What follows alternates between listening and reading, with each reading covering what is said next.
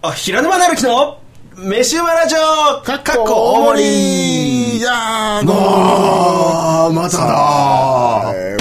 開始早々再三馬と開示どうぞ再三だと会議場と快感だこう。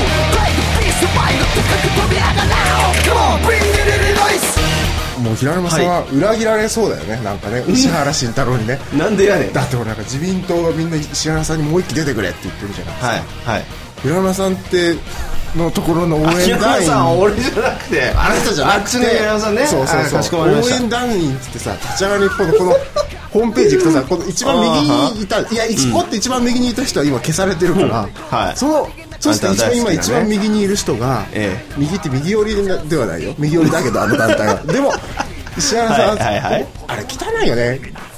立ち上がり日本の党員じゃなくてさ応援団長なんだよ名付け親権あそしてそうだったね。でも、うん。いわゆる自民党のなんか役員というかそこの要するにあのー野中広間あたりと会ってね、うん。会食してたらしいんだよ。要するにいいね、会食。いいでしょ？会食。会食俺もしてよ。ー会食そうそうそう会食なんですよ。うん。で結局いろいろお話しして、うん。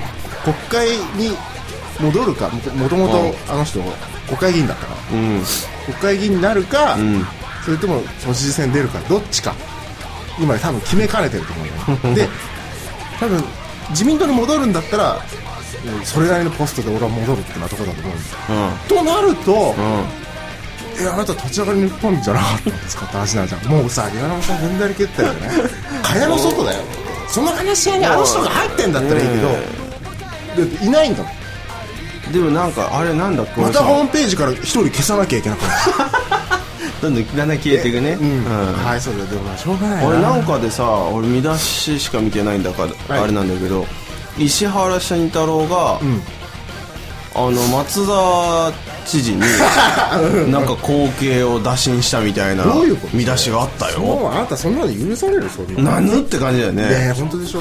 そんなの絶対ありえないよ。ね 松田さんでもあのあれよね。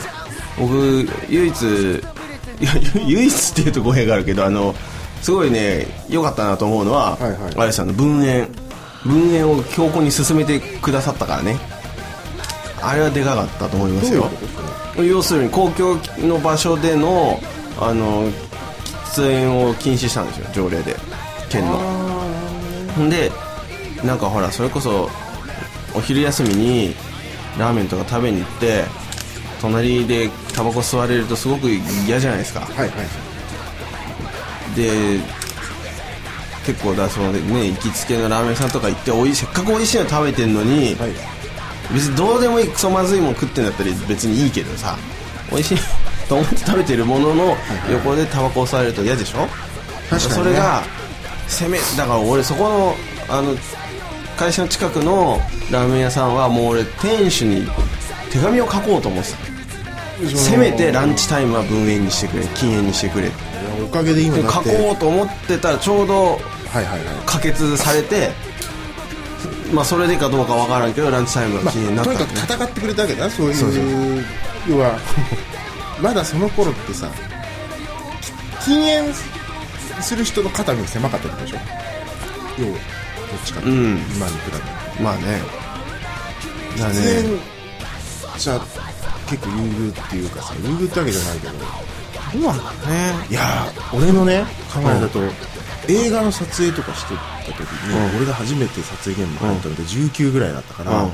その時ってねもう9割方喫煙者ですよああいやだって特にとにかく撮影多い業界でしょうよ多分。だったでしょ？で、うん。撮影現場っていうのはとにかく制作部がもうとにかくドラム缶をドラム缶っていうかこのオイル缶が、うん。缶のね鉄の缶がさ、バケツですよ。あれをガンガンガンとあちこち置いてくるのが、まず風景だったんですよ。そこでみんなバカすか吸うっていうのは とにかくうん。吸わない人まあ俺は全く吸わないわけじゃないけどでも基本吸わない人間の部類に入る俺としては、吸わない人ってのは肩身が狭い状態だったんだけど。そうそうそうそう。かるわかる。今や、うん。もう吸う人間は肩身が狭いからね。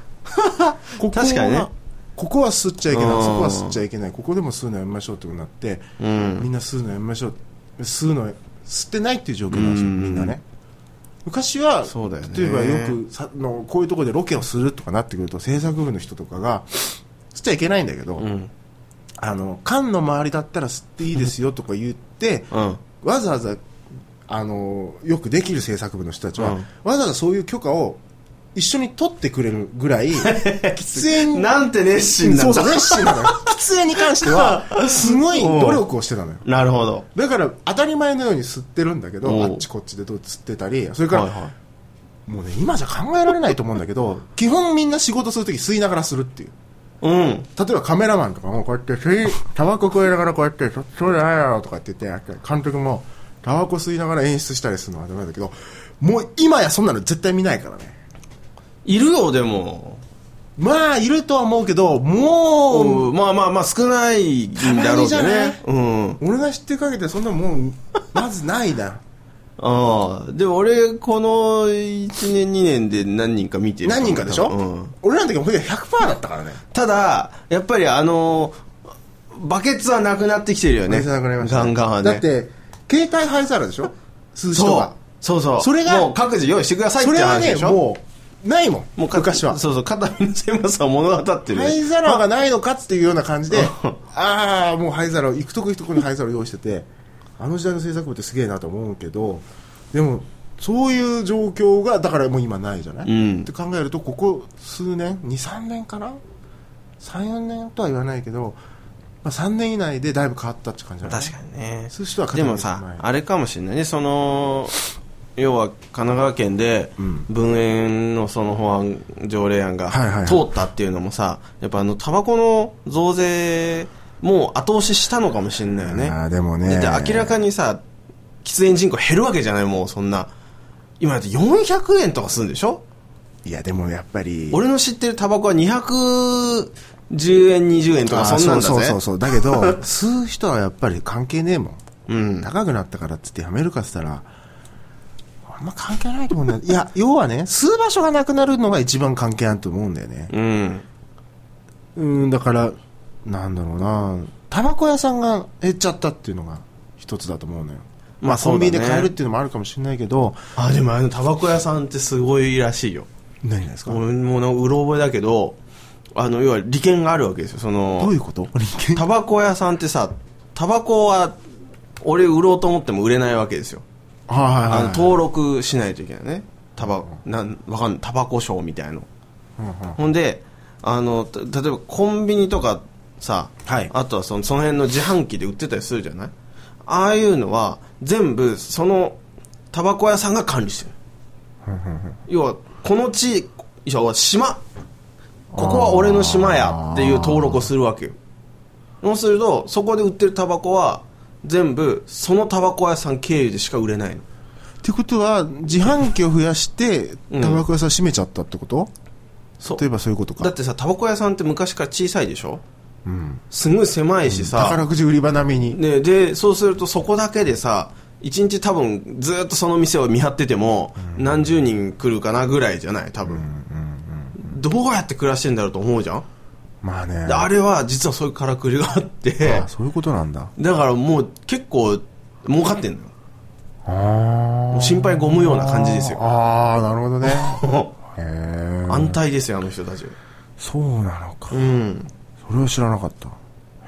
そうそうそう。びっくりな。わかりました。よく勉強になりました。どうですか？飯うまの話ありますか？飯馬話はですね。まずでもいいんだけど。あるのかな？そうですね。私はあるんだけど。あ るあるんですか？探してきちゃった。感動しちゃった。見つけた時。あいやそれはいいです。どうですか？僕ねあのーあれあれを見ました。レッドミーインを。あな輸入してってこと？そうですあ本当に？まさにあの円高の恩恵を受けつつあそう。あのもうねあの日本でもさ Amazon.co.jp でさ普通にその新作の予約ってできるじゃん、そう要は予約しとくと発売日に発送されてでもあれだからあれだよね本当に発売日に欲しかったら買いに行けって話だよね。発売日になんないと発送してくんないから、で CD とかって大抵1日こう前倒しするじゃんあの CD ショップとかは。だから2日遅れることにいやだからまあそうだね。そういう意味じゃ店頭で買いなさいって話だ。店頭で買った方が、うん。ああどうかな。一時期はね一時期は店頭で買った方がお得だったけど今やアマゾンの予約しといての値引きの、値引き率の異常さで、うん。もう店頭で買う意味がもはやなくなって、確かにね。だから、えーそうね、よっぽど早く欲しいとか、ね、お店独自のなんかおまけがあるとか、そういうんでもなければ。なければ、あとは日本、あれかもねうーんないわね。もうまあまあね HMV とか、ああいうとこ行って買ってるかって言われたら、うん。もう買ってないこと横浜の HMV なくなっちゃったもん。えそあれまだあんのかな？もうないよ、多分。あ、3, 3月かな？うつい。にこれまでか。そうなんです。俺あそこでさ、MCAT にあったんだぜ。いやー それはまたスーパーハッピーな。うん。お塩学び来てなかったけど。そうそうですか。ええあ、そうでだね。あの、amazon.com でレッドミーを予約しまして、レッドミーをはいつえっ、と、2月1日にアメリカで発売だったんですけど、それが送られてきまして、先週、うん先々週か、届いたわけです。うん見ました。あのーまあ、いいし悪いし。どういうこと？あのね、あれさ、あの、なんだっけな、スウェーデンのそうそうそうそうそうそうそう。映画の映画です。リメイク？リメイク、リメイク。って言われてるんですけハリウッどド、リメイクです。そうそうそう。えっ、と、なんだっけ、200、え、僕のエリーっなんかそういうやつですよていうやつ。確か。はい。で、あのー俺も見てないんだけど実は、ね、先、先週ぐらいの、あの、町山さんのラジオで、うん。町山さんのラジオっていうか、あの、町山さんのコーナーで、紹介してたんですよ。あそうなんだ。ネットミちょうど、ちょうどやってて、俺見た後に聞いたんだけど、あのーで、補足で町山さんのホームページに書いてあったのが、あれはリメイクって言われてんだけど、実は映像化が先に決定してたのはハリウッドなんだって。本当に？うん。へえ、どういうこと？で、あのーなんだっけな、先に決まってたんだけど、でも、スウェーデンの先になんかもうバーってやっちゃって持ってきてみたいな感じになって、結局再映像化券を買う羽目になっちゃったとかなんとかっていう、なんかちょっと複雑な事情があるらしいんですよ。だからまあ、なんていうんですかね、その、純粋なリメイクではないみたい。ハリウッドバージョンだ。ハリウッドバージョン、そう。で、まあ、見たんですけど、あのーそうね、こう、一応ほら、ホラーじゃない？まあ、まあ、言ってみればホラーかな。ただ、その、うん怖さはない。どっちかって言ったら、まあ、悲しい恋の物語的な感じだからね。でね、いや、いいですよ。あ、そうっすか。うんえ、どちらのテイストは真面目に作ってた？真面目に作ってる。で、あのーなんていうのかね、これはね、ちょっと若干ネタバレするかもしれないですけど。俺の率直な感想というか、感じたもの感じたもの、は、はい。あれです、あのー、碇シンジと、メーテルの話なんだよ。どういうこと？全然わからない。これ完全にネタバレだわ。あのあそういう要は、主人公、はいはいはいはい少年がいて、あここいつはいじめられっ子なわけですよ。もうなんかあの、リトルガールとか呼ばれて、もう本当この女みたいっつっていじめられてんだけど、また、あの、クロエ・モレッツは、あの、またそういう。違う違う違うえ？それじゃないよ。クロエ・モレッツは別の役よ。いや、それ違う、そうだよ。またクロエ・モレッツはそういう男の子と組まされるあそうそうです。で、あの、そうそう、リトルガールって呼ばれてる男の子がいるんだけど、要は友達いないわけですよ、いじめられてて。うん、まあ、わかります。で、ある日、そのアパートに、あの、女の子が引っ越してくるわけですよ、クロエさん。引っ越してくるんですよ、お父さんと二人で。で、なんかその中庭があるんだよね。あの、アパートにね。で、中庭でいつも一人で、なんか、遊んでんの。ルービックキューブとかやって。83年っていう設定なんですよ、あれ。あで、ちょうど生えてた頃だね。で、こう一人でやって遊んでたりするんだけど、でそこで出会うわけですよ。何やってんの？ルービックキューブ。何それ？知らないの？みたいな。そんな出会いをするんですけど、まあ、いい出会いじゃないですか、そこまでは。で、まあ、とにかくその、夜しかいない。クロエは。ああ、はいはいはいはい。もう昼間は学校にも来ないしいい展開だね。はい。夜しか会わないわけですよ。いやいいなで、だからその、要は、夕飯前とかに中庭に行くと会える。うんで、まあ、仲良くなるんですけど、その、それと時を同じくして、その街でなんかこう、猟奇殺人が、連続殺人が起きるんですよ。うん、いいね。で、みんなその、なんかね、逆さずりにされて、喉かっ切られて死んでん。うんプレデターみたいな感じだね。で、いや、それは実はその、一緒に引っ越してきたお父さんが、はいはい。その血を、こうボトル持ってってそれにチャーって取って、持って帰ってたの、で要は黒いに飲ませるわけだよね、のヴァンパイアヴ飲むシーンパイアだかから。ないんです。ないか。それはないんだけどであそうだななんかそのやってるんだけどこれはねあ多る分、うん。事務所的にダメなんだろうな。まあそうだろうね。あの一瞬脱線するんだけど、うん。ツインズエフェクトっていうさ、香港映画があったんだよ、うん。何年前だ？もう5年ぐらい前だけど、ツインズってアイドルの2人、女の子香港の女の子がね、アイドルの女の子がいてで当時エディソンちゃんっていうはいはい。あのー アイドルの男がいたんだよ。まあ、はいこのアイドルの女の子同士と。流出俳優ね流出。まさにこの子たちと流出しちゃったんだけどね はいはい。うんまあ、流出は置いといてう。んで、それもさ、吸血鬼と、い吸血鬼ハンターの恋愛なんですよ。で、それは、まあ、どうでもいいんだけど、そこでね、ちやっぱ血を飲ませるってシーンがあったのねはあはあで血飲ませなきゃいけないっていうから、吸その吸血鬼ハンターの、あハンター側の女の子が、あのー病院に走ってって、献血のやつを盗んでくるんだよね。で、どうやって飲ますんだろうと思ったわけ。俺やっぱあえて気になるのが、アイドルっていうのは事務所的に NG とかいっぱいあるから、うんと言っても吸血鬼の役だから噛むんだろうかとか思うのやっぱね、噛むシーンとかないんですようん。で、どうするのかなと思ったら、コンビニで、かね、うん買ってきた、あの、マクドナルドとかにある、要は、ストローを刺すやつあるでしょ。はい紙コップ。うんあれに入れて入っての渡したんだよね。それで、うんって飲むんだけど、それ一般人から見てるとわからないけど 実は血を飲んでます。設定でうまいと思った。あそう。ちょっと笑える、笑える方に持ってくんだけど、ね。女の子が見られても分かんないように、一般人に見られても分からないようにっていう努力と、多分事務所的な OK との両方の努力が見れて、ん。演出としては間違ってないんですよ。なるほどね。うまいなと思ったから、ああ黒いはだけどね噛むシーンはあるよカムシはあるんだ。んああ、まあそうだろうな。カムシぐらいはないとダメだろうね。あとその襲いかかるシーンなんかはもうかなり CG 使ってああ、まあ、やったりしてるとうなしじゃないとしょうがないもんねっ。て動物的な動きというかねあれをしてるんですけどね。まあそのね結構そのあれなんですよねお父さんが要はそのまあ娘のためにそうやって人間を飼って血を集めてるとうん。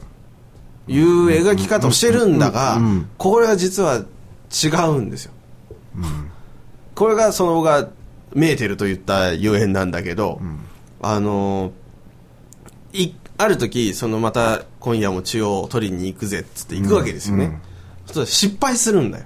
うん。なんか車にいつも駐車してある車に、後ろのシートにこう鍵開けて入って後ろのシートにこうやって寝てでどっか人気のないとこ行ったらガーッと襲ってでズルズルってやってたんだけどなんか予定外に2人乗ってきちゃったのよ。で気づかれてあの逃げようとした時に車がぐわーって転落して崖から、で追っかけてくるわけですよ他のやつらが、でやべえって言って荷物の中から硫酸の入った瓶があって、それ出してグワッてかぶって要は顔分かんなくしたのね。え何これと思ったんだけど、でまあ病院運ばれてあれだったんだけど。でクロエがそれをなんだっけなあれはなんかで気づいて病院に行くんです。で私のお父さんが入院してるんですけど看護が何号室よ？って言って分かりましたって出てっちゃうの。うん。あれ？と思ったら、で裸足なの常にクロエは。うん。ででそのナースがそれに気づいてさあなんかかわいそうな子っつって追っかけてくんだけどいないんですよ。うん。でパーって引いたらその壁を登ってんのビュンビュンビュンって。CG で。まあもうそれはしゃあがない。で窓からコンコンってやって。そそのお父さん気づいて出てくんだけどでも俺はその動けねえ的な感じなわけですよね。で何をしたかっていうとその窓の外にここに黒がいるわけですよ、こうやったの。うん。覗き込んで。いやっていうか外にこうやって首を出したの。うんうんうん。ん。と思ったらそこに今 もう俺は血を取れないから、うん。最後のお前にあげる血は俺の血だっていうことよ。うん。うん。ねうん。そういうセリフは一切ないんだけど、もう黙ってスッて首を差し出すの、かぶってやってうわーなんだこれと思って、それも親子愛かと思うじゃん。まあまあそこまで見たらそ そう思うわね、ううん。なんだが、実は、その、リトルガールが、その、クロエの部屋に行った時に、あの、写真が、プリクラ的な写真が置いてあって、そこに、そのお父さんそっくりの少年と、クロエが写ってる写真があった。ああ来た。ーで、クロエは、年を取らないわけですよ。一番いい察しましたね。もう。すごいな察しましたね。た本編は回想なんだ。いや、回想じゃないです。回想じゃないんだけど、要は、そのお父さんと思われてた人間は、要は、少年の頃に、クロエと出会い、そうだね。恋をして、ほんで、俺が守っていくんだって言って、一緒にそうやって血を取ってきてあげたりとかしてやってたわけですよ。でも、少年はだんだん年を取っていく。クロエは12歳のまんま。ほんで、こいつがそうやって今回ダメになりました。そう今度リトルガールが恋をして、で、また、じゃあ俺が守る。そこに恋愛感情はあるの？その前に男側はあるんだよ。女は？女は何とも不明瞭なんです。それ最後まで不明瞭なの？でも、おそらく好きなの。どこでわかる？それは。いやなんとなくそういう雰囲気なんだけど、で私のこと好きとか聞くんだけど。私もとは言わないんでしょ？でもあれね言った気がすんだよな。ベッドに入るシーンはあるんですよ。何にもしないんだけどね、そうか。じゃあこういう押し合いへし合いの恋愛がないんだ。そう。なんです。一方的なで片思いなわけ、ね、結局さだってその要はリトルガール君からすると、今までその女は愚か男も誰も相手にしてくれなかったわけじゃんいじめられてさ。クラスのやつはみんな無視してて。所詮はでそんな中相手してくれる女の子が現れてってなったらもうそれはもう好き好き好きってなっちゃうわけですよ。でも本当にそれ分かりやすい図なんだよねそこの恋愛感情がさ。だからあの要はいや本当にそのエヴァで要は碇君が綾波レイが現れたっていうまあね。ようなまああれはおとこだよね。父さんが用意してあげたもんだからね、うん。うん。まあでもトロンレガシーみたそういういなもんことなんだよ。だけどで結局そんないじめられっ子が、要はそのクロエが一人じゃ生きていけないから守ってあげなきゃって言って一緒に逃避行をしてハッハッピーだかどうだか分かんないエンドなんです。その噛まれちゃった方は吸血鬼にはならないの？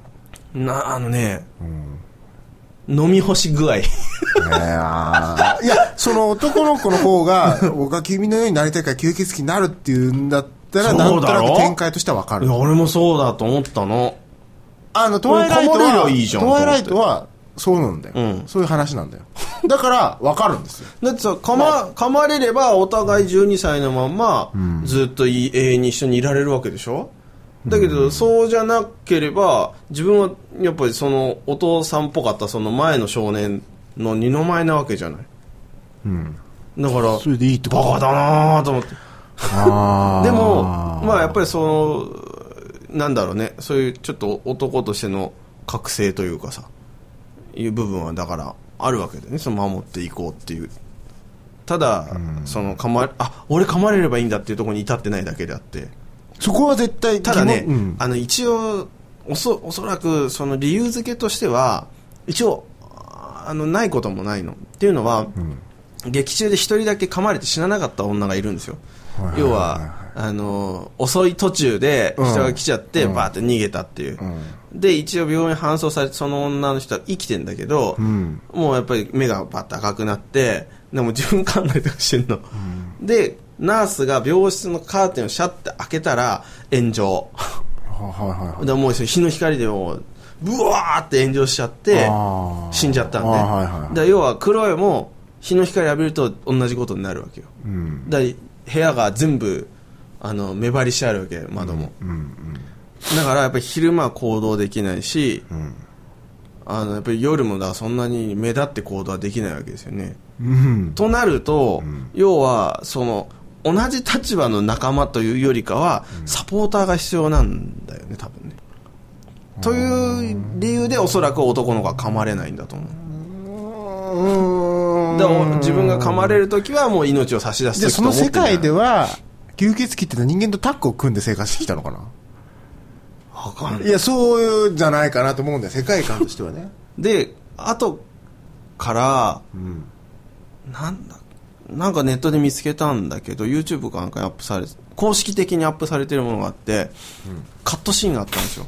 うん。でカットシーンはそのクロエが過去にその吸血鬼に襲われてるシーンっていう。ああじゃあ本人も人間だったんだ。そう。それはだその要は12歳ぐらいの頃にお噛まれちゃってなっちゃったわけだよね。でそれからそれ以来だからそういう旅を繰り返してるわけですよ。これってなんかもうまさにメーテルじゃないかなとまあまあ。メーテルも、メーテルもさそうじゃん？まあ要ははい。鉄郎を連れあの機械の国に連れてったんだけど、はいはいはい。あれはあのそのアンドロメダの機械を動かすためのその動力路はいのネジをうん。になる人間を探したわけだよね、精神力が強い人間じゃないとネジが飛んじゃうからっていうね機械の体ただで上げるよってネジにしちゃってたわけだけどで要はそれネジにしたらまた次の少年を探しに行ってっていうのをメーテルは繰り返してたわけですよ。で鉄郎終わったらまた次の男っていうふうになる予定だったけど鉄郎が反発してあそこで崩壊しちゃったっていうあれですけどまさにそういう旅をあのクロエ演ずるアビーはしてきたわけですよ。まあ理解はできますけどね。ただなんだろうな。俺がふっと思った時に その世界観が浸れるかどうかかなとちょっと思うんだよね。まあその恋愛はわかるよ。だって確かにね、あの、ドライライトがいい作品だとは俺は思ってない。だけど、あそこはね、そういう世界観はある。あの、納得のいくだけの説明はあるんですよ。はいはいはいはい吸血鬼が今まで何をしてきたかとかも、うんそこもね、あのね、五条大事に丁寧にちゃんと言ってくれるんですよ。うん原作ファンは、はしょってるはしょってるって言うけど、原作全く読んだことない俺からしたら、あれで十分だっていうぐらい、うん。よく、要するに、えっ、と、うん永遠の高校生なわけだけど、うん。何回も俺たち卒業してんだぜって引っ越しながらって言って、卒業の帽子がこうやって家に飾ってあったりとかちゃんと世界観がわかるんだ、それで。うんうんうんで家では料理をしたことはない。君に初めて料理をするんだとかそういうのがいっぱいあるわけよ。でまあ主人公の女の子はこのまま年を取っていきたくいったら2人ある程度になったらあの年がねほら取らないから、うん。自分は年取るじゃん。うん。でそれでもういいと思ってたけど2のオープニングで思いっきり悪夢を見るんですよ、うん。自分がおばあちゃんになってて 2人で花畑に行ってそれは嫌だってなって、うん。私も吸血鬼ないともうすごい丁寧なのよそこが。だからもう分かるんだよ世界うん観。でまあそれだけ世界観が分かってどうですかっていうところもあるんだけど問題は俺その世界観だよね。吸血鬼吸血鬼ものってすっごいいっぱい作ってあるじゃん、うん。もううん。まあ、アンダーワールドとかブレードとかも入れればさ、まあはい。いろんなジャンルであるじゃない、うん。ホラーもアクションも、そういうラブ、はいはい。あれもみんなね、うん。あるけど基本吸血鬼ってこの世にありえないようなさ要するに SF チックな そういう要素もあるわけでしょ。何とも言えない、うん。き現実的な。うん。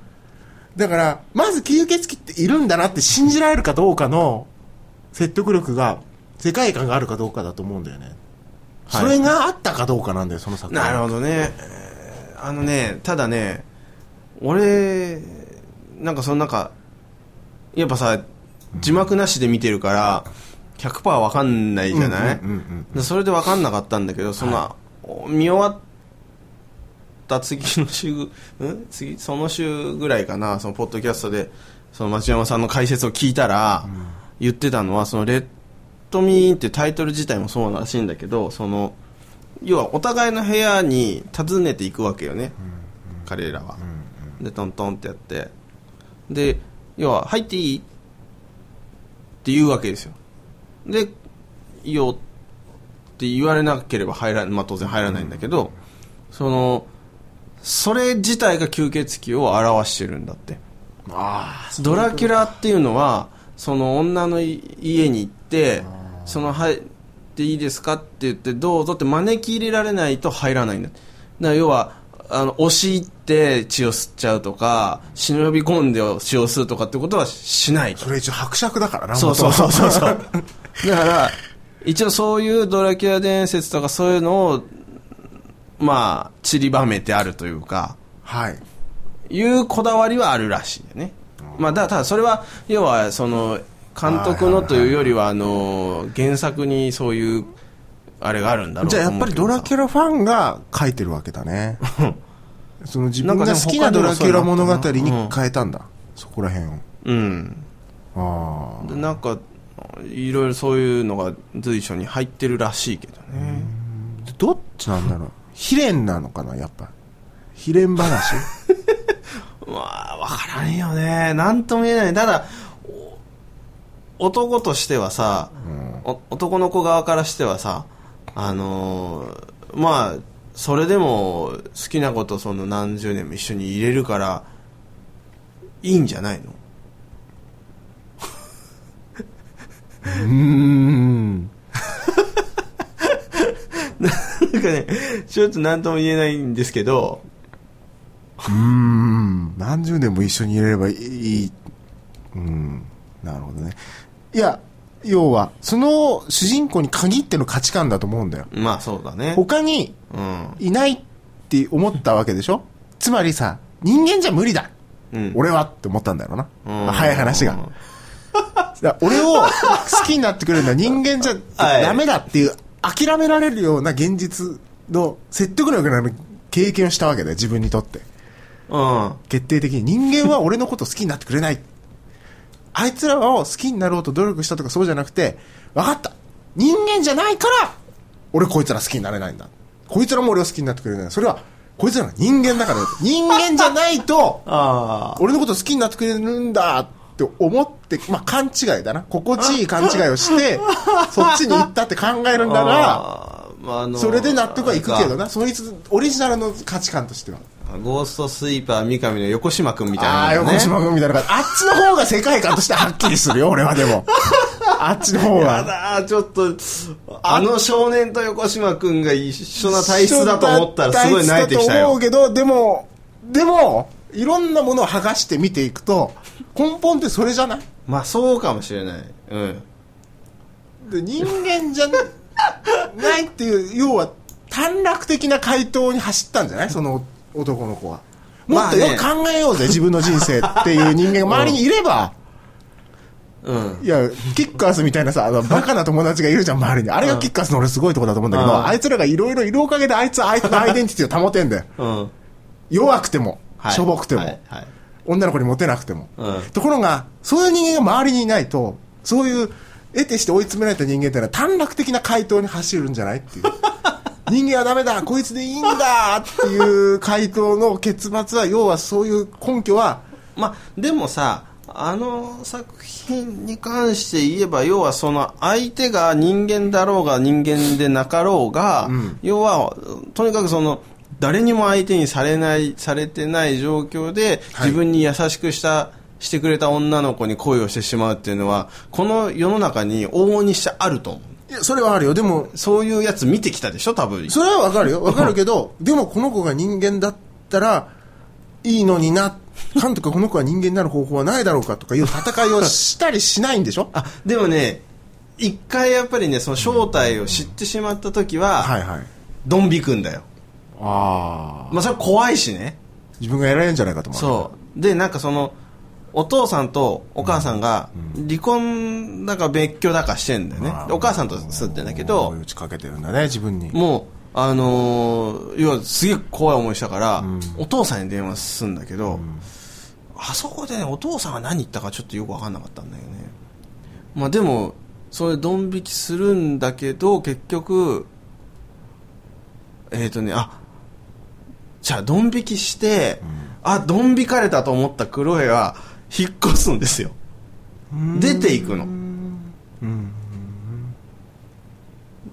なんだけど、結局、そのまた学校行っていじめられてるのを助けに来るの。ってことは多分、クロエも、奴のことは多少なりとも好きだったわけだよね。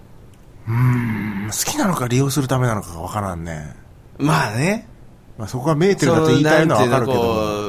裏よよなんていうの裏を読もうとしちゃうと、利用しようとしてそうやって助けてやってこう恩を売ってるとも読めなくもないけど、でも逆にそのクロエはクロエで、その割と一人ぼっちにほぼ近い状況の暮らしをしてるわけだよね、その前の男がいたとはいえ、そうするとあれか。でも分かったのはなんだろうな。うーん。いや男女の恋愛にに見えないんだよその話が。今聞いてるだけでもなんとなく分かるんだけど。うん。逆転してんだなと思って男女の関係が。どどっちかっつうとね。うん。どっちかっていうと一応クロエがやってることは、うん。男の恋愛の感じに近い。あでもそうかもしんない要は逆転するとすごいそのまんまだと思うわけ。あ納得いくんだよ。うんそうだね。なんかねその初めてねデートデートというかその、ゲーセンに行くんだよ。うんうん でなんかあっちのゲーセンってさゲーム機とかもあってあとなんかカウンターでなんか普通に売店みたいなお菓子とかも売ってて、うん。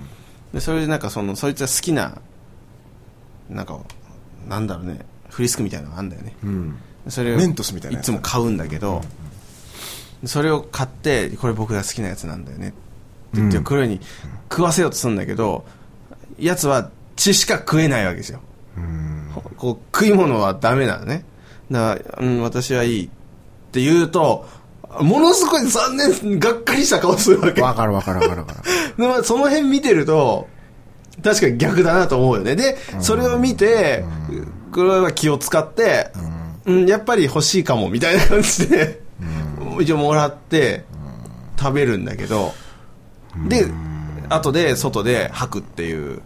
だからそうだよね。あの要は主人公の男の子はうん。多分こ孤独なんだろうな。孤独だね。まあ孤独っていうのかな一人ぼっちっていうか、まあでもそれ言う独っていうことお互い孤独なわけだよね。そうでしょ。だけど、孤独同士というかそのど孤独な方ってどっちかというとまあ人を支配しようというわけじゃないけども、ん。まあ孤独な人ほど人間関係の上下っていうのはすごい気にするわけですよ。それは別にいいことでも悪いことでもない、そういう性分だからしょうがないんだけど、で多分クロエの方が孤独という意味では孤独だと思うんだよね。孤高というのかな、自分がどうにも共感してくれる人間いないってことをよく分かってるっていうところ、うん。僕は一人ぼっちなんだっていうのと達観してるのとはちょちょっと違う。孤独を達観してる方だだよね。一人ぼっちっていうのとちょっと違うよな。孤高だわな、うん。達観してるから。あ誰と会っても私は誰とも一緒になれないっていうのはよく分かってるから。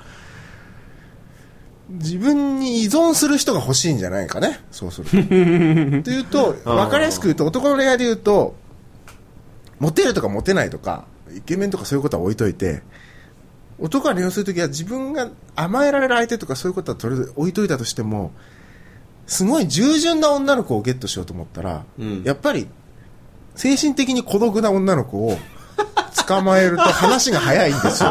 はあ。つまり恋愛としてクロエのポジションは恋愛として楽な方をやってるって感じですよ。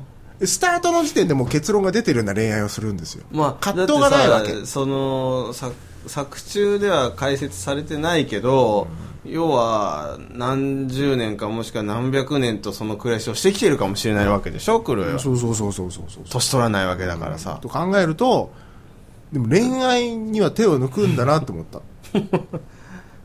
ちょちょっと手を抜くように。例えばね別にこれはやりすぎだとは思うけど吸血鬼を倒そうとしてるやつとか、うん。俺は吸血鬼が好きじゃないっていうやつと恋愛をするっていうんだったらおおっとちょっと思うわけよ。うん。だって恋愛としてまず大変じゃない？お互いの関係を崩すところから始めなきゃいけなくて。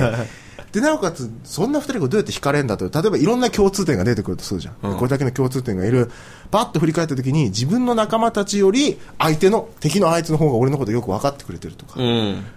まあなんだろうなこうルパンと銭形じゃないけどさ あれが男女だった場合よ。はい。なった時敵の方が俺のことよく分かってるって、あいつと一緒にいた方が幸せになれるんじゃないの？と思った瞬間恋愛が始まるというかね、はい。でどうしても力を合わせなきゃいけない場面がある瞬間がある。まあ何でもいいですよ。何かきっかけにね、はいはいはい二人は恋愛をする。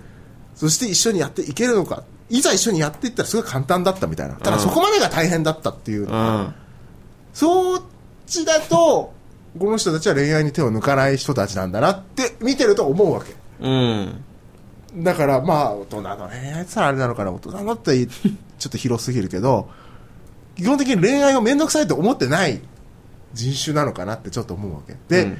その吸血鬼の「レッド・ミーン」の作ったひ考えストーリーを考えた人の、まあ、監督も含めて作者たちのせい考えからするとちょっと恋愛に手を抜くタイプの人のような気がした。はあ、はあはあはいや、感動するかもしれないけど、なんだろうな、うん俺に言いますと答えが見えてる恋愛なんだよね、もう。始まった瞬間にね。うん、でもうだから本当にそのなんていうのかなこう子供同士の恋愛なんだよねわかるよ。それでいいんだろうね。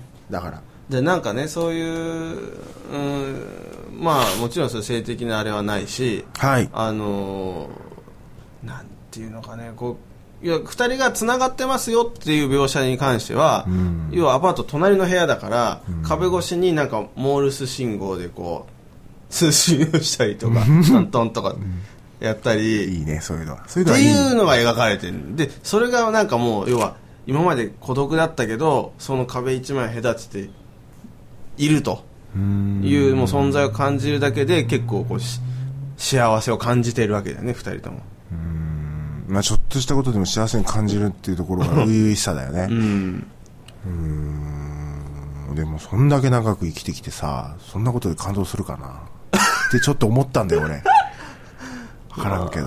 だけどそうだよねそれだってさあいや俺思ったのはだってそのなんていうのまあ言ってみれば元彼が元彼と同棲してんのに隣の男にうつつを抜かしてたわけでしょいや、なんか最後に、男の子はバーッとカーテンでも開けて彼女が消えちゃうとかいう終わり方するんだったら、大したもんだなとちょっと思ったんだよ。行っちゃうんだと思った時に、うんああ、やっぱそっちかなってちょっと思ったね、うん最後にその男の子がカーテンをバッとか開けたら、こいつ大人かって思うよね、その瞬間に。まあもうねこうなったらあれですよレッドミーイン2ですよそうだろうね。まあ、わかりました。はい。はいじゃあ前半はこんな感じで。はいはい